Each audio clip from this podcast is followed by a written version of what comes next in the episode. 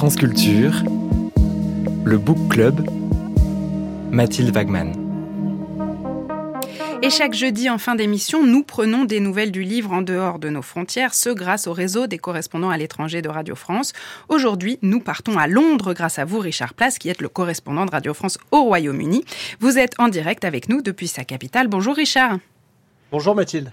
Aujourd'hui, Richard, vous nous parlez de la Société royale de littérature. C'est une institution qui se trouve actuellement sous le feu des critiques au Royaume-Uni. J'avoue que je ne connaissais pas l'existence de cette institution. Pour commencer, est-ce que vous pouvez nous dire en quelques mots ce que c'est que la Société royale de littérature? Oui, elle a été euh, fondée en 1820 par le roi George IV, composée d'écrivains. Elle fait la promotion de la lecture et de l'écriture. On pourrait la comparer à l'Académie française pour le prestige qu'elle dégage. Parmi ses membres les plus célèbres, on peut citer dans le passé Tolkien ou Kipling et actuellement Margaret Atwood ou J.K. Rowling. Cette société, elle vit donc une période euh, compliquée, la plus tendue de son histoire, avec une direction critiquée.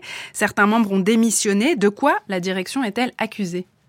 De plein de choses, mais en particulier de secouer l'institution dans sa volonté affichée de rajeunissement. Aujourd'hui, seuls 4% des sociétaires ont moins de 40 ans, soit moins de 30 auteurs sur 700, avec une nette surreprésentation des plus de 60 ans. La nouvelle direction a décidé d'un processus innovant pour désigner les nouveaux entrants. Elle sollicite maintenant l'avis des lecteurs. Pour autant, elle n'a pas touché au système de désignation. Il faut avoir écrit au moins deux livres ayant un, mérite littéraire, une notion éminemment subjective, et ensuite les membres votent pour accepter ou refuser l'intégration du nouveau venu. Cette volonté d'ouverture, qui ne date pas d'aujourd'hui mais qui s'accélère, froisse des susceptibilités, et il y a eu plusieurs démissions considérant que le mérite littéraire n'est plus suffisamment valorisé.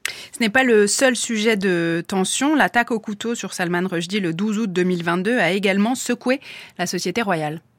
Oui, parce que plusieurs membres, dont la précédente présidente d'ailleurs, voulaient que l'institution prenne position et affiche son soutien à l'écrivain attaqué, ce que la direction actuelle a refusé de faire, bien que Rushdie appartienne à l'institution.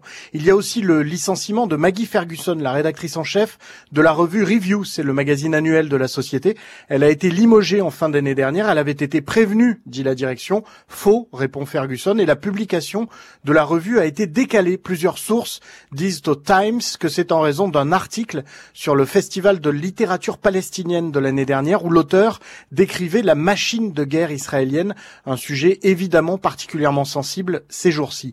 Enfin, il y a l'histoire de Kate Clanchy, écrivaine et professeure. Elle a été au cœur d'une polémique au sujet d'un livre où elle décrit des élèves, un Afghan avec son gros nez et sa moustache prématurée, des enfants à la peau couleur chocolat ou encore des autistes à qui elle donne des cours et dont elle écrit probablement plus d'une heure par semaine en leur compagnie m'énerverait, mais pour cette heure-là, je les aime beaucoup. Suffisant pour déclencher des critiques parfois violentes sur les réseaux sociaux et des critiques qui sont aussi venues d'autres écrivains, dont un a ensuite été intégré à la Société royale de littérature. Après cette annonce, Kate Clanchy a préféré démissionner après 13 ans dans les rangs de la Royal Society et voilà comment la direction actuelle est qualifiée de radicale et d'autocratique.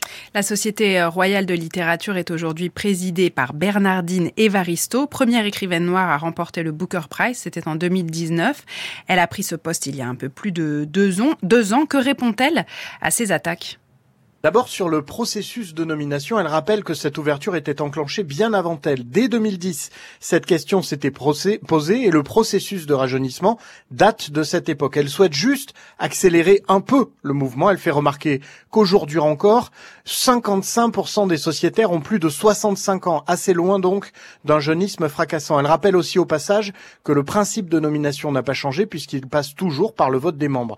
Pour ce qui est de Salman Rushdie, elle se défend dans une tribune publiée par le Guardian elle met en avant l'impartialité nécessaire de la Royal Society qui n'est pas là pour être le porte-voix de ces 700 auteurs, une voix pour la littérature oui, mais pas pour les controverses. Enfin, sur le magazine Review, elle déclare qu'il sera publié prochainement, avec un peu de retard, oui, mais dans son intégralité, rejetant donc les accusations de censure. Ce qui est certain, c'est que cette nouvelle direction chahutée essaie de tenir ses troupes, alors que la presse s'intéresse à ces tensions. Un mail a été envoyé à tous les membres pour leur demander de ne pas partager de désinformation le conseil d'administration doit se réunir dans cinq jours, ce sera sans doute animé.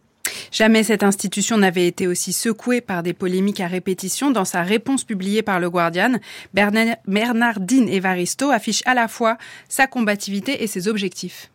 Oui, elle décrit une société à laquelle elle n'appartient pas, celle des étudiants d'Oxford et de Cambridge, celle de l'élite britannique, celle pendant des années de la Royal Society qu'elle préside aujourd'hui. Elle est d'ailleurs la première présidente à ne pas être diplômée de l'une de ces deux universités. Sa prédécesseur, qui aujourd'hui est l'une de ses plus féroces opposantes, était la première femme. Il aura donc fallu attendre près de 200 ans. Récemment, elle a raconté sa discussion avec une écrivaine américaine étonnée de voir une femme noire présider cette institution. Elle lui a dit qu'elle imaginait que c'était une toute petite organisation dont les écrivains sont assis dans les salons de Kensington en sirotant du thé, tout en grignotant des sandwichs au concombre et en discutant de poésie romantique. Donc oui, Evaristo assume, elle veut élargir les horizons de cette société et dans le même temps, elle se dit bouleversée par les fausses accusations. Et tout ça n'est pas tout à fait sans rapport avec le sujet qui nous occupait aujourd'hui. Un très grand merci Richard Place, la chronique Lecture sans frontières est à réécouter sur le site de France Culture ou sur l'application Radio France.